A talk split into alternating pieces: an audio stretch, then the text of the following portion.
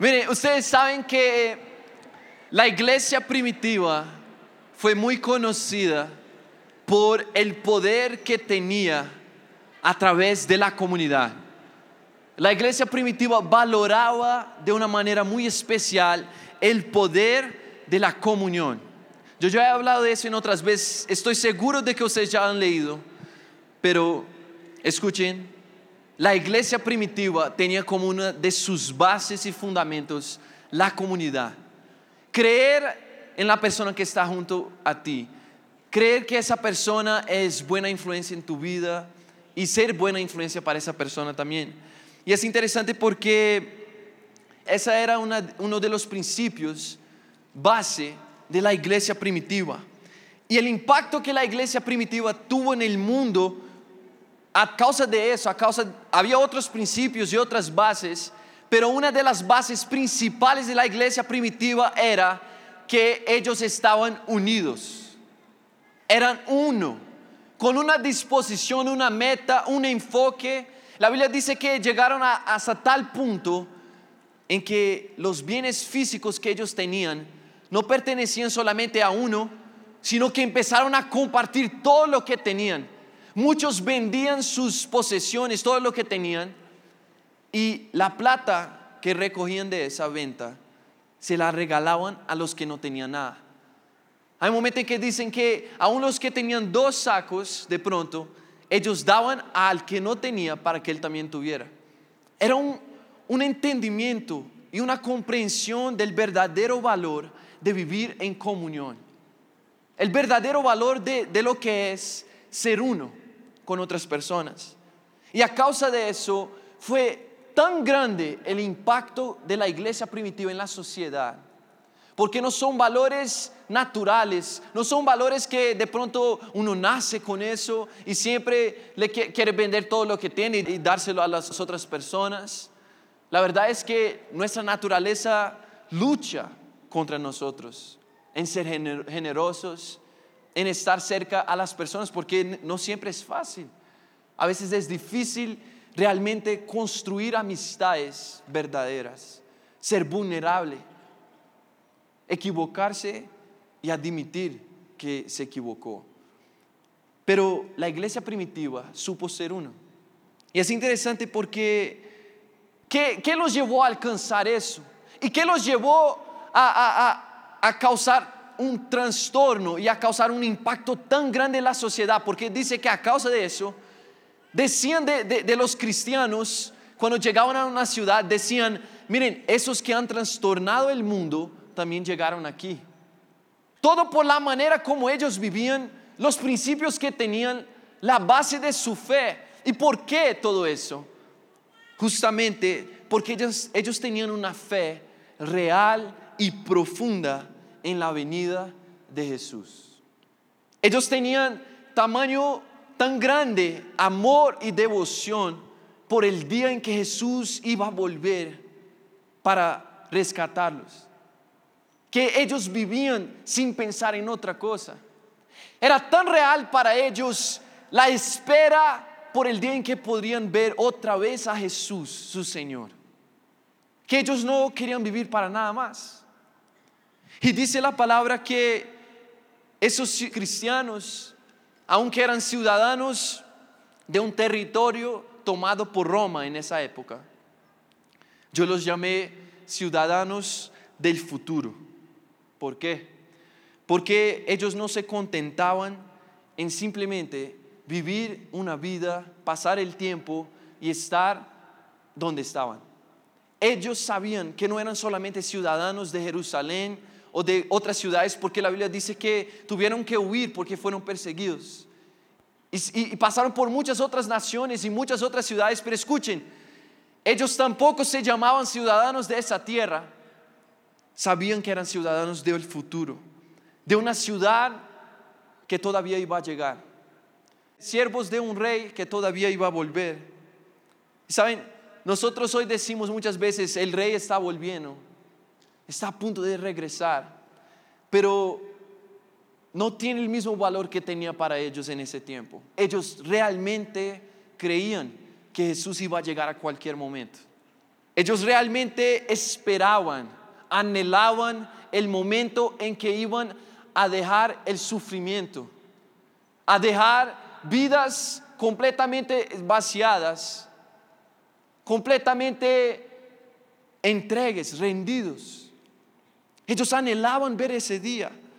Y cuando el apóstol Pablo les dice varias veces que permanecieran fieles, que fueran vigilantes, él estaba diciendo, hey, Jesús puede llegar mañana. Si hoy no estás atento, si hoy abres, eh, eh, sueltas lo que te ha dado el Señor, si hoy dejas el llamado que Dios te dio por un día, puede ser que Jesús llegue mañana y tú no estés atento. Ellos realmente creían en la ciudad del futuro. Y saben, a uno de los discípulos de Jesús incluso, porque yo, yo, yo empecé a pensar por qué ellos tenían esa creencia tan fuerte de pronto. Y yo me, me acordé de que a uno de los discípulos de los doce apóstoles, Jesús llegó a decirle que él no iba a morir antes de que viera a Jesús volver, antes de que viera a Jesús regresando. Y por mucho tiempo yo no entendí ese pasaje porque es obvio que todos ellos murieron y Jesús todavía no ha regresado. Hasta que el Espíritu Santo me mostró algo. Y es lo que está en Apocalipsis. Apocalipsis es la experiencia que tuvo Juan cuando vio el día en que Jesús volverá. Y dice la palabra que él vio todo. Y hay cosas que él escribe en Apocalipsis de ese día. Hay algunos momentos específicos en que él dice, yo estaba escribiendo lo que había visto, pero el ángel me dijo que no escribiera, porque eso solo lo puede saber el Padre. Nadie más lo puede saber. Te digo, nosotros no sabemos el día, no sabemos la hora, pero tenemos una esperanza.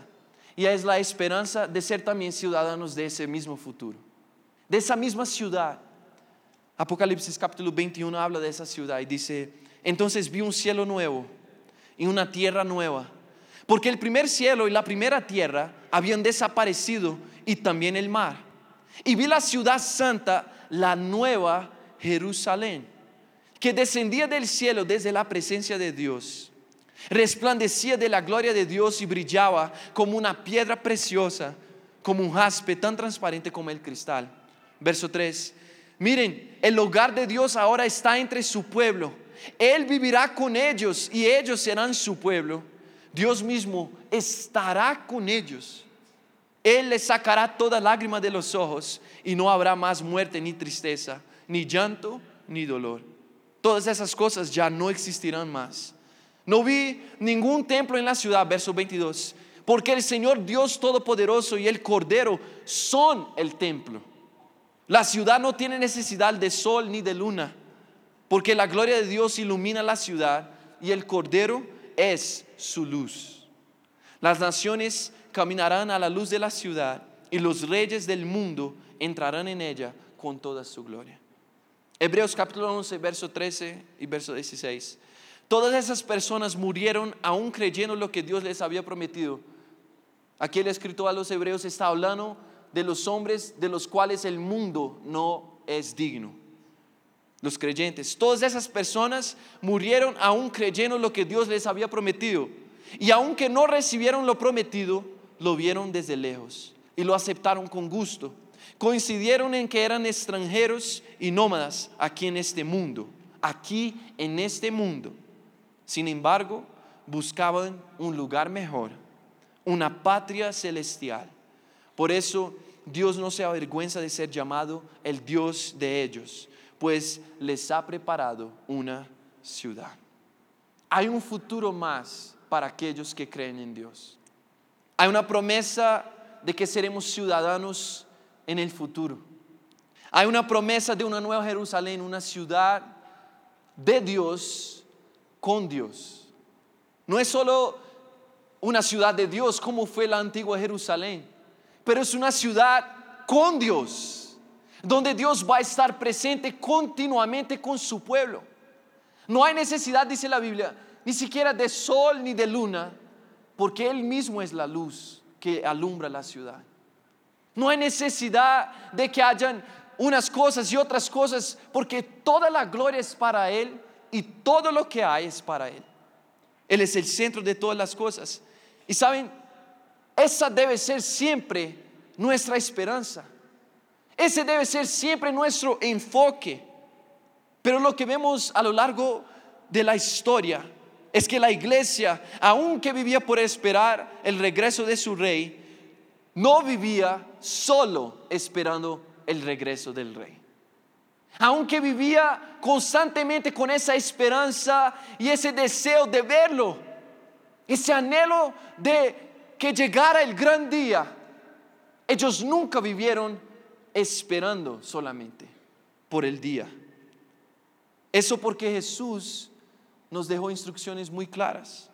Él dijo en Mateo capítulo 28, por tanto, id y haced discípulos a todas las naciones, bautizándolos en el nombre del Padre, del Hijo y del Espíritu Santo, enseñándoles que guarden todas las cosas que os he mandado. Y he aquí, yo estoy con vosotros todos los días hasta el fin del mundo, hasta el fin del mundo.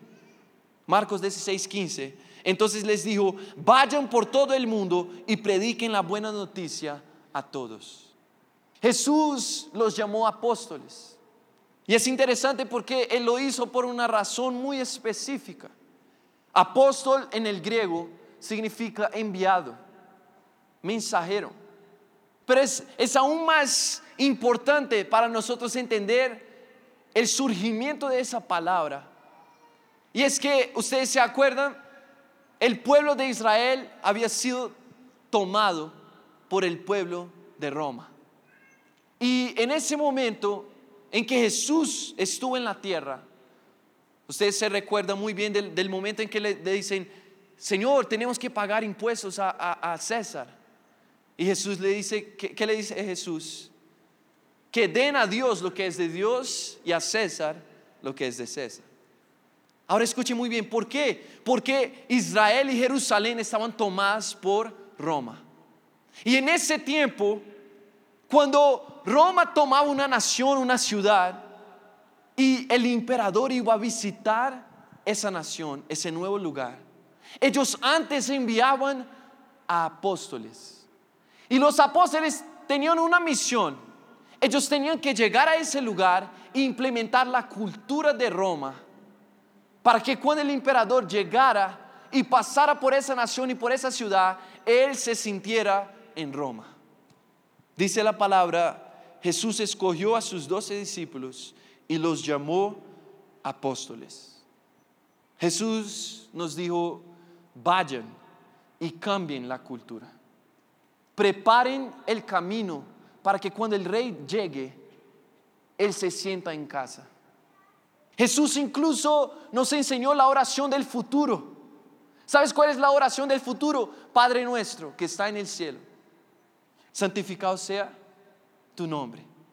Y él, miren, él dice unas palabras que son las palabras claves de la vida de un cristiano. Él dice, venga tu reino, hágase tu voluntad, como en el cielo, así también en la tierra. Él estaba diciendo, preparen el camino para que cuando llegue el rey, se sienta en su reino. Que él se sienta en el cielo esa es la misión del pueblo de Dios en la tierra. Dios no nos mandó solamente a sufrir y a estar aquí sin propósito, pero escuche muy bien, la Biblia dice que antes de la creación el mundo estaba en la oscuridad. El mundo no tenía forma, no tenía nada y muy probablemente habla de que de quienes de quienes estaban aquí antes de nosotros, el enemigo que cayó. Y escuche muy bien, cuando Dios decide poner al hombre en la tierra, y Él pone al, primero, al primer hombre, Adán, Él lo hizo porque Él quería que nosotros reconquistáramos la tierra para Él. Por eso Él pone al hombre con su imagen y semejanza, para que el hombre pudiera retomar lo que el enemigo había robado. Ese es el propósito de la creación desde el inicio. Bueno, sabemos del pecado, sabemos de la caída del hombre, pero también sabemos de la redención. Y Jesús vino a rescatar el propósito inicial. Y es decir, Dios te ha puesto aquí, en Bogotá, en esa familia, en esa nación, en ese tiempo, con un propósito muy específico. Trabajar por traer el reino de Dios a la tierra. Miren, cuando vemos la iglesia primitiva, la Biblia dice que después del Pentecostés, ellos se esparcieron por la tierra. ¿Por qué? Porque empezaron a perseguir a los cristianos. En los ciclos 1 y 2, o primero y segundo, fueron perseguidos no solo por los judíos, primero por los judíos, porque veían al cristianismo como una secta, pero luego por los romanos, porque ellos eran obligados, Roma permitía que tú tuvieras una segunda religión si también hicieras lo que ellos querían, que era adorar al emperador y ofrecer los sacrificios que ellos tenían. Eso al inicio. Pero los cristianos no lo querían hacer, entonces empezaron a perseguir a los cristianos, imperador tras imperador, uno tras el otro, perseguían de maneras diferentes. Hubo uno, yo estaba leyendo, y hubo uno en que él creía que no deberían perseguir a los cristianos como tal, pero que si alguien dijera que era cristiano, debería morir.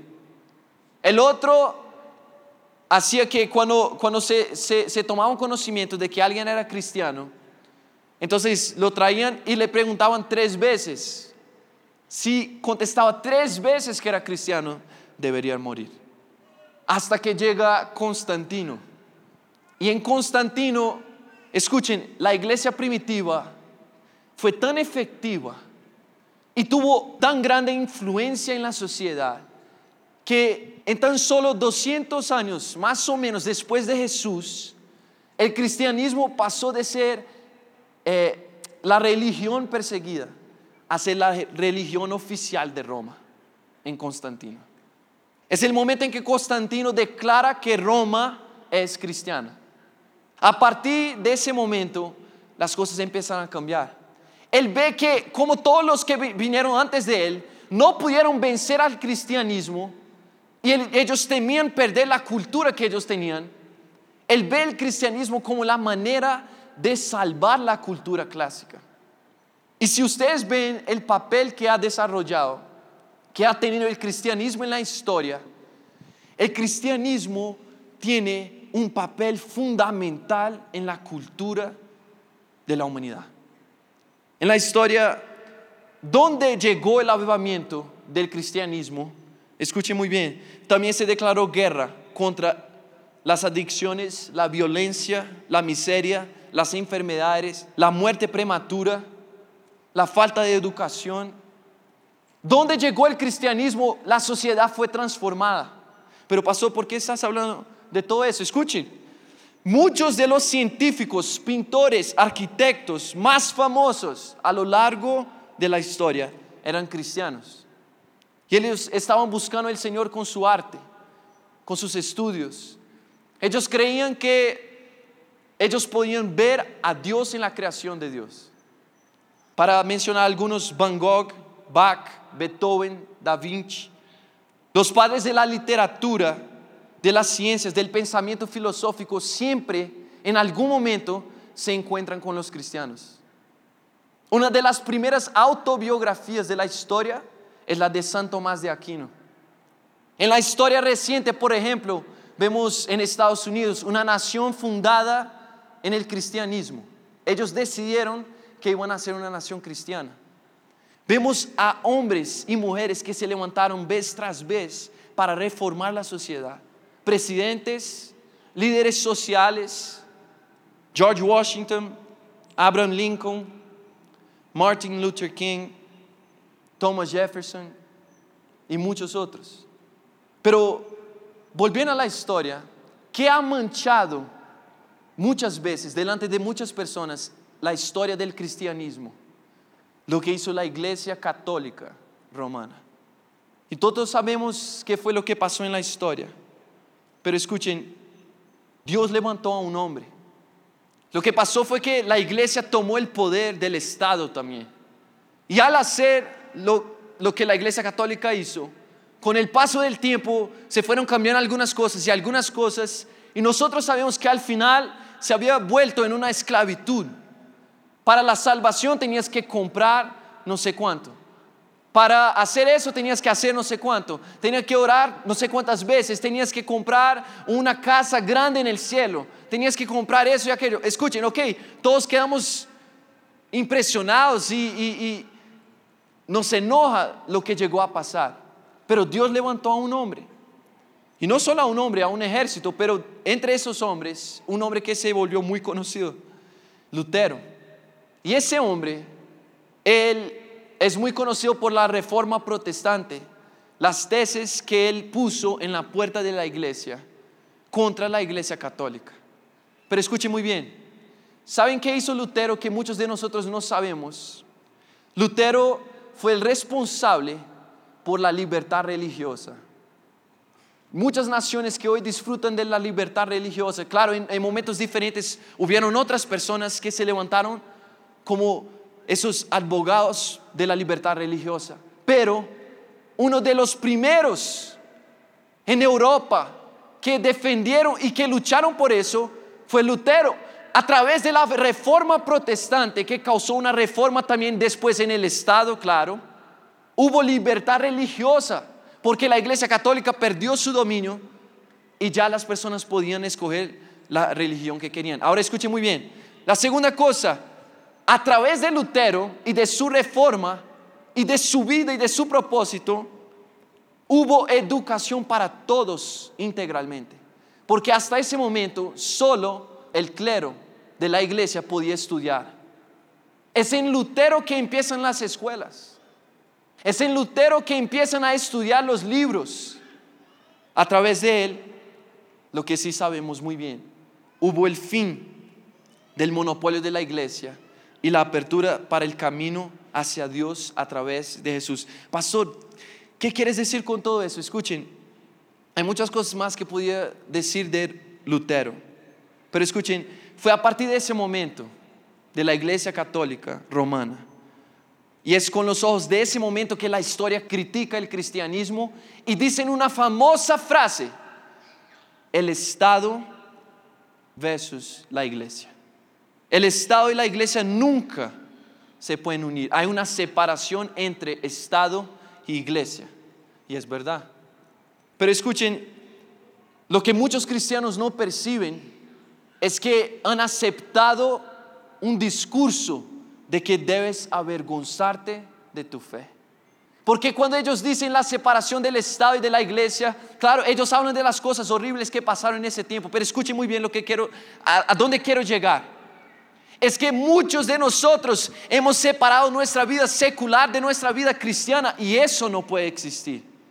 El Estado, ok, la iglesia nunca más debe volver a tener el poder estatal. Eso es bien y eso está correcto. Pero eso no significa nunca que los cristianos se deben apartar del Estado y dejar que el Estado tome su rumbo sin influenciar la sociedad otra vez. Porque si dejamos de influenciar la sociedad, nunca veremos el reino de Dios en la tierra.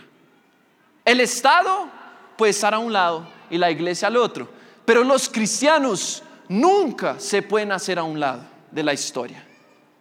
La separación puede continuar, pero escuchen muy bien, nosotros nunca podemos dejar de ser cristianos integrales. Tú no puedes ser un cristiano el lunes en tu trabajo y otra persona el sábado y el domingo en la iglesia.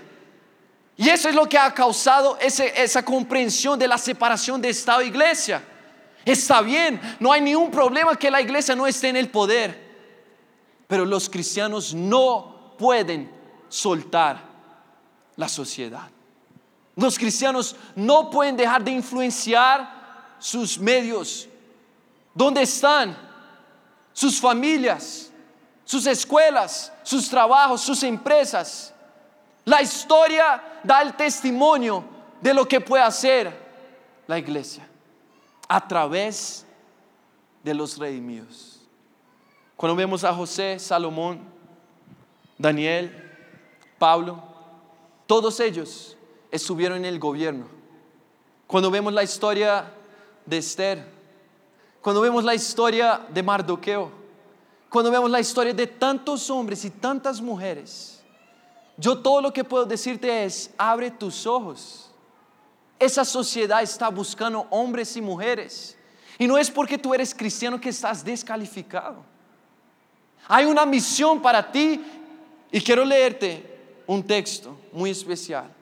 Está en Efesios capítulo 2, verso 10. Y dice, porque somos hechura suya, creados en Cristo Jesús para buenas obras, las cuales Dios preparó de antemano para que anduviésemos en ellas. Y por último, Romanos capítulo 8, verso 19. Y hay dos traducciones que quiero leer. Dice, porque el anhelo ardiente de la creación es aguardar la manifestación de los hijos de Dios.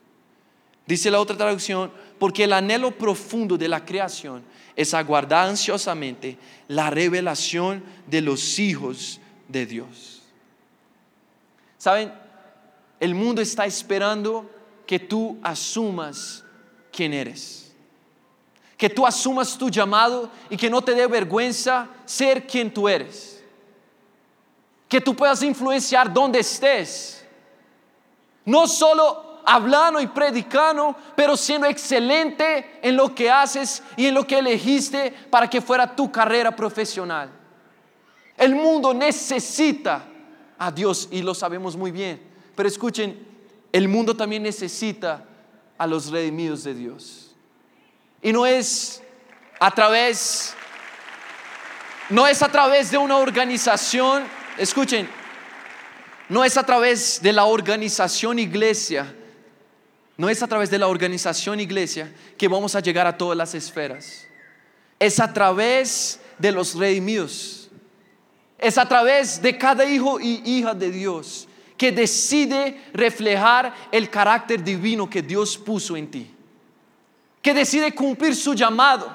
Por eso te digo, somos ciudadanos del futuro, pero eso no significa que abandonamos el presente, que abandonamos Colombia, que abandonamos Bogotá. Por eso dejemos que todas las personas hagan lo que quieran con la ciudad, con la nación, con la historia, porque yo pienso solo en el futuro, no. Ese es el más grande equívoco del cristianismo reciente.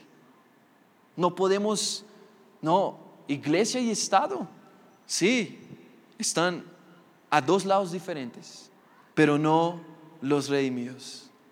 Nosotros tenemos una misión, influenciar donde lleguemos. La creación aguarda, espera, espera, dice, espera ardientemente por la revelación de los hijos de Dios.